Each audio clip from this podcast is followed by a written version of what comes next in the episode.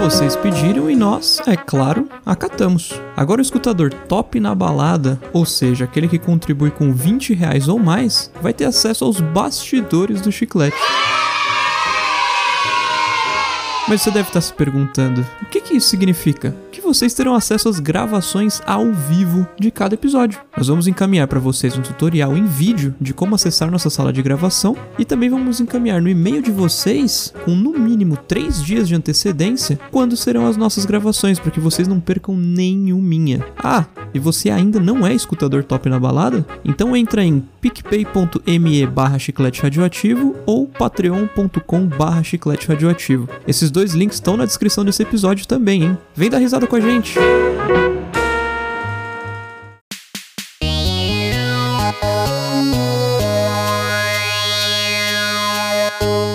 Cá estamos de volta com uma série que gostamos muito, de Drops. Sim, é a série e isso daria um Drops. Exatamente. E hoje temos um convidado especial. Não que os outros não tenham sido especiais também, claro, né? É, claro, todos são especiais. É uma forma linda de dizer que ninguém é. Agradeço a compreensão e lhe peço desculpa. Exatamente. Mas exatamente. todos são. Exatamente. E quem nos mandou, Fabinho, uma denúncia. E, na verdade, é uma historinha, né? Com denúncia no meio. Tem tudo. Tem romance, tem comédia, tem ação. Cara, Xuxa e os Duendes do três. Exato. Foi nosso querido amigo Luiz, do podcast Memórias Cast. Muito bem. Luiz Bento, você diz? Exatamente, Fabinho. E uma coisa interessante, eu já quero comentar desde, desde já, é que, putz, cara, como é bom, né? Fazer um com áudio impecável. né? É, nossa, o áudio veio cristalino. Padrão CR radioativo, chiclete. Sim, corpor- incorporated. Exatamente, Fabinho.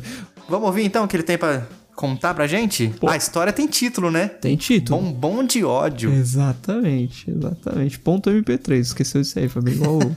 Nada sei. MP3. Vamos lá. Olá, Fabinho. Olá, Vikovski. Olá, escutadores. Oba. Eu Olá. sou o Luiz, do Memórias Cast. E ouvindo o episódio de Perrengue de Trabalho, eu lembrei de uma história de dor e sofrimento. Mas que eu vou tentar dar um bom humor aqui, porque esse podcast é bem humorado, né? é, isso aí. Essa é a nossa pegada. Exato. Perrengue de trabalho, inclusive, tem um tempinho já.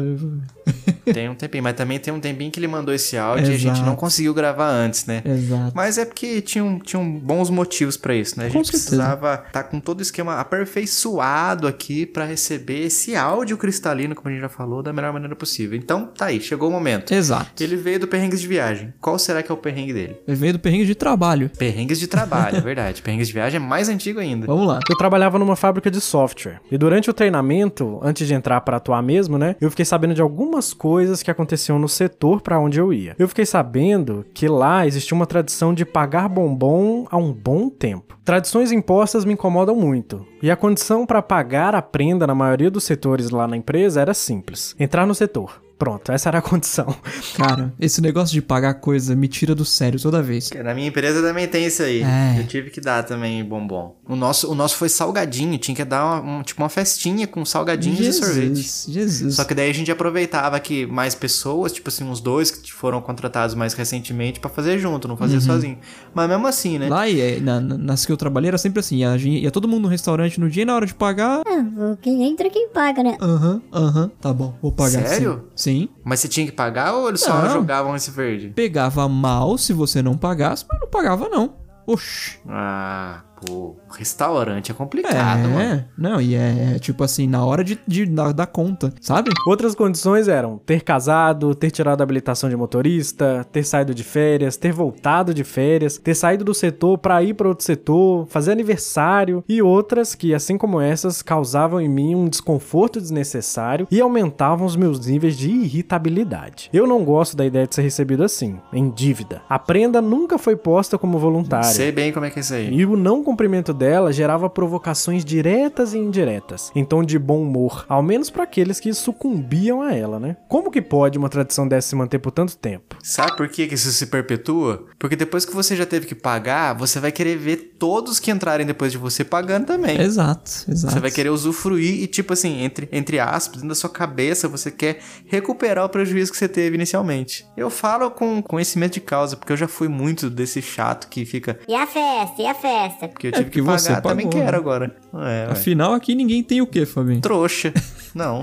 Pois é, vamos lá. Será que eles não se importam com o desconforto que isso pode causar em alguém que não conhece ninguém ali? Ainda mais que as poucas interações são provenientes de cobrança que eu nem escolhi ter? Seria mais interessante um convite benevolente, voluntário, do que uma obrigação, certo? É um desconforto bobo? Talvez. Mas se em quatro dias eu fiquei boladão, perdi o apetite, sem disposição para voltar ao trabalho, e a minha cabeça criou diversos cenários de abordagem do problema onde todos terminavam em algo desfavorável para mim, para ser mais claro, climão, antipatia, discussão, mão na cara e, e quem sabe até um pedido de demissão, porque eu sou zero paciência para ambiente tóxico. Então não é um desconforto tão bobo assim, né? Desde o primeiro momento que eu e outros estagiários pisaram lá, a gente foi cobrado essa prenda, né? Não teve bom dia, apresentações formais, só o tem que pagar o Oh. bombom, hein? E em meio às cobranças eu ouvi coisas como vai ter retaliação, vou ter que pegar a faca, você pode ser mal visto. Nossa, retaliação. O que Retaliação, seria uma é. retaliação no ambiente de escritório? É, se, ouve isso do tipo de gente que usa cabeça de pudim como xingamento, Fabinho. Cabeça de pudim, cara. Ô, seu cabeça de pudim, vai ter retaliação, hein, meu? Ô. Eu brinco mesmo. Exato. Gosto de brincar. Bora. Ainda não trouxe o bombom? É, a gente vai ter que começar a pegar pesado. É uma forma de interagir com o pessoal. Todo mundo paga. E todas as vezes que eu lembrava dessa prenda, eu sentia uma mistura de raiva, irritação, desconforto, enjoo, desânimo e derrota. Mistura essa que não me fez nada bem durante o pouco tempo que eu fiquei lá. Pois é, eu achei o ambiente tão ruim que eu logo mudei de empresa, né? Mas, continuando a história, no dia seguinte teve um momento crítico. Repentinamente, um dos principais caras que cobravam um bombom, ele chegou até a enviar um doc pra gente, formalizando essa prenda. Disparou indiretamente na minha frente. É, fulana, você e o fulano que estão ajudando os novos estagiários não estão cobrando direito. Eles estão muito moles. Temos que começar a pegar pesado. E eu não segurei e comecei a falar logo que ele terminou, né? Usando um tom condescendente, que veio dos céus, porque eu poderia ter sido mais estúpido e as coisas não terminariam bem. Aí eu disse: Poxa, a fulano e o fulano estão sendo super gente boa, simpáticos, atenciosos, ajudando a gente e tal. Tem que ter mais amor, cara. Nós chegamos agora e vocês já querem recompensa? Eu errei ao dizer recompensa, cara. Mas penso que o calor do momento revela a verdadeira intenção da fala, né? Mas eu deveria ter dito. Chegamos agora e já está nesse nível de cobrança? Que recepção, hein? Enfim, ele respondeu também rapidamente: recompensa? Ele falou até alto essa palavra, mas depois reduziu o volume da voz, como se não quisesse que muitas pessoas ouvissem. Chega num ponto. é, Existe essa tradição, né? Aí a pessoa não, não compactua com essa tradição. Chega num ponto que vira pessoal, né? Pra, pra pessoa que criou o negócio. Sim, cara. E deu pra perceber ali que no recompensa o cara. É. Não, o quê? Que barbaridade é essa? Cancelem esse homem. É, eu sou, eu sou trabalhador, sou Zé Povinho, né? pois é, pois é. Eu acho, cara, eu acho isso muito zoado, Fabinho, mas muito zoado. Enfim, É, se o cara não. Se, se a pessoa em questão não tá levando na brincadeira, é, você tem que, tipo assim, dar um passinho pra trás, né? Exato. Coisas que a gente vai aprendendo com o tempo, né? exato. O bombom era pra gente aceitar vocês aqui. Ô, Eu louco. quase virei a mesa, de indignação. Eu respondi, começando a desconversar, né? Hum, que legal. Entendi. Beleza. E o resto do dia foi uma porcaria! Porque eu só queria voar no pescoço do cara. Só não foi tão bom. Porque o cara com quem eu mais conversava lá pensava exatamente como eu sobre esse assunto. E sobre muitos dos acontecimentos desde a nossa entrada no estágio. Logo, a gente conversou bastante e isso me ajudou a não entrar num dia de fúria. Ajudou o suficiente para eu conseguir voltar no dia seguinte, pelo menos. No dia seguinte, mais uma bomba. Eu cheguei, nem sentei na minha cadeira e já fui abordado por um cara que foi padrinho da fulana. Que logo após um bom dia começou. Pô, fiquei sabendo que vocês ainda não trouxeram um bombom. Eu treinei a fulana tão mal assim. Não, cara, não, tá, me dá ânsia uma história dessa. Já deu. Depois que deu o primeiro atrito ali, cancela esse assunto. é.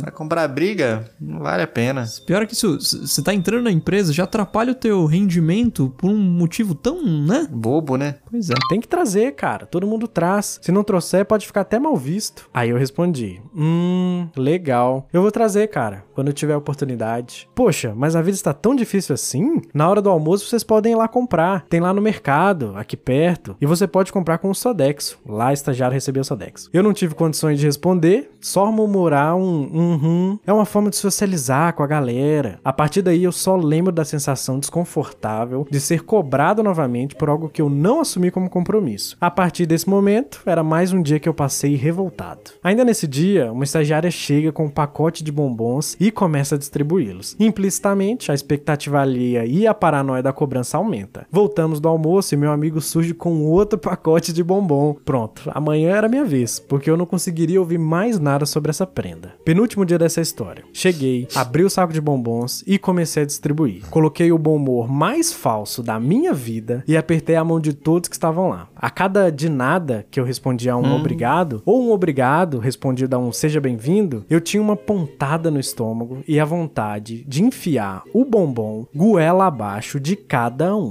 Obrigado? Não, fui obrigado mesmo. Obri- É, exato. Fui, realmente, realmente, fui obrigado. Era isso, ou eu iria arremessar o bombom no olho com tanta força e ódio que eu estava. Cara, bombonzada no olho, seis anos de cadeia, hein? Tá ali previsto no Código Penal. Na Bahia isso dá um caldo, Fabinho. Bora, continua. Foi só depois de entregar todos os bombons que eu comecei a ficar menos irritado. Antes de começar a distribuir os bombons, eu até me imaginei numa guerra. E a cada bombom era uma explosão num campo minado. Cara, isso é uma coisa que eu queria ver, cara. Guerra de bombom. É. Tipo, vira duas mesas, time de um lado e time do outro. Sim. Ali, estratégias, os caras fazendo. Sabe aqueles. Tipo assim, você junta o, o- Tipo assim, fecha a sua mão, aí você ergue só o indicador e o médio. Aí você faz assim, com movimentinhos pra frente, sabe? Quando você tem. Você tá dando comando pro cara seguir em frente? Sim. Você dá aquelas chacoalhadinhas com a mão assim. ou, ou aquela giradinha do Capitão Nascimento, que é pra circular a área, Sim, perímetro. Se fatiou. Passou, Não, boa e, 02. e o, o bom estrategista da guerra de bombom vai deixar, sei lá, uns 20 minutos antes do início da guerra, os bombons dentro de um forninho, né, Fabinho? Pra dar aquela, aquela amolecida e. Nossa. tipo, guerra de mamona quente na rua. Exato, exato. Vamos lá.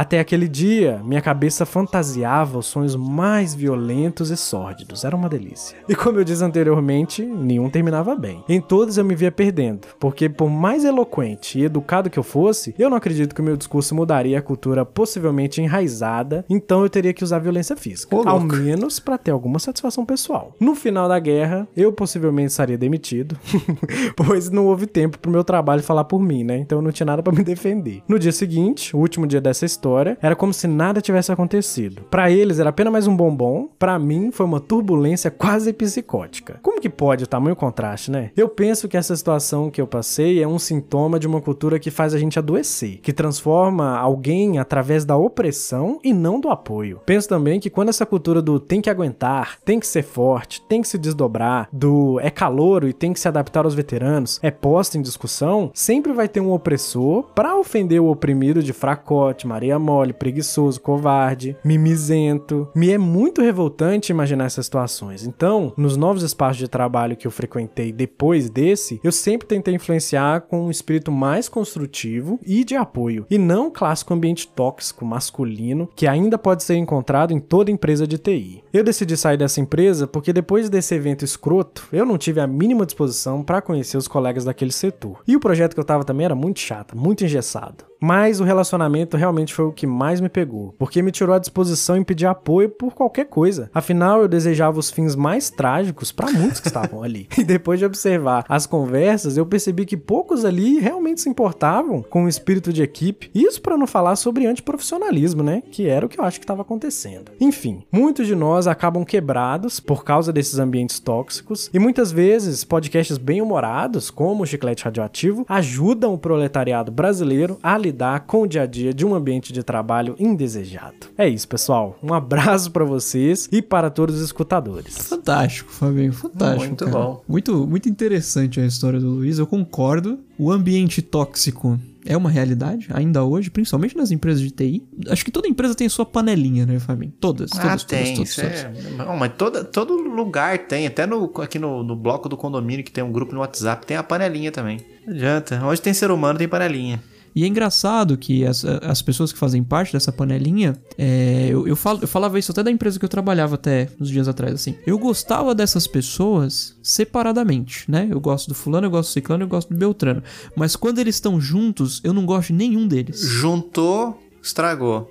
Nossa. É sempre assim. Aí é duro. É. É, eles é, é, separados uns dos outros são flores, mas juntou, não. E aí você entra numa empresa, você percebe isso já no primeiro dia que existe essa panelinha e que essa panelinha vai fazer de tudo para que a sua, a sua chegada não seja tão prazerosa quanto deveria ser. É, essa é a primeira impressão que você fica da empresa, não das pessoas. Isso é duro, né?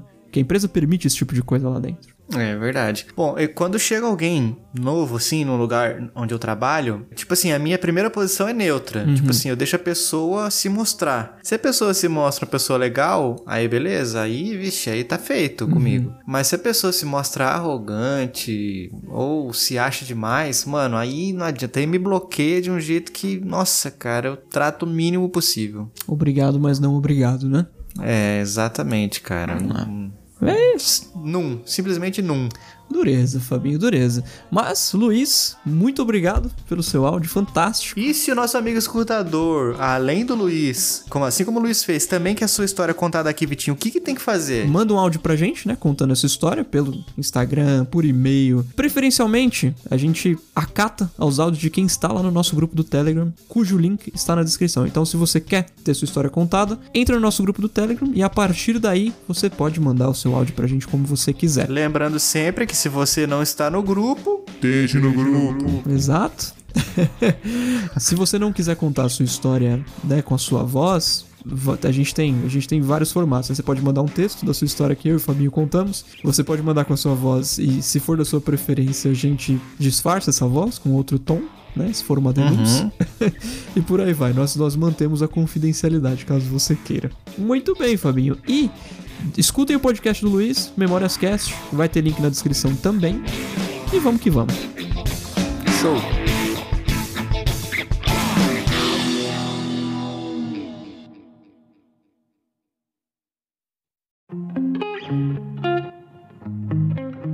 Fabinho, meu caro, chegou a hora de agradecer aos nossos queridíssimos patrocinadores. É, momento de prestação de contas, agradecimento, Thanksgiving. Exatamente, exatamente. Bom, então nós queremos agradecer aos nossos queridos apoiadores que são Lu Queiroz, Davi Fernandes. Ivo Júnior, Giancarlo Luz, E para você que também quer participar dessa, dessa lista maravilhosa dos nossos apoiadores, aqueles que dão sangue, suor e lágrimas por nós, através do PicPay em picpay.me barra chiclete radioativo ou no Patreon, né, Fabinho? Que é o patreon.com barra chiclete radioativo. Muito bem, agradecemos desde já a sua colaboração. Tamo junto. Valeu!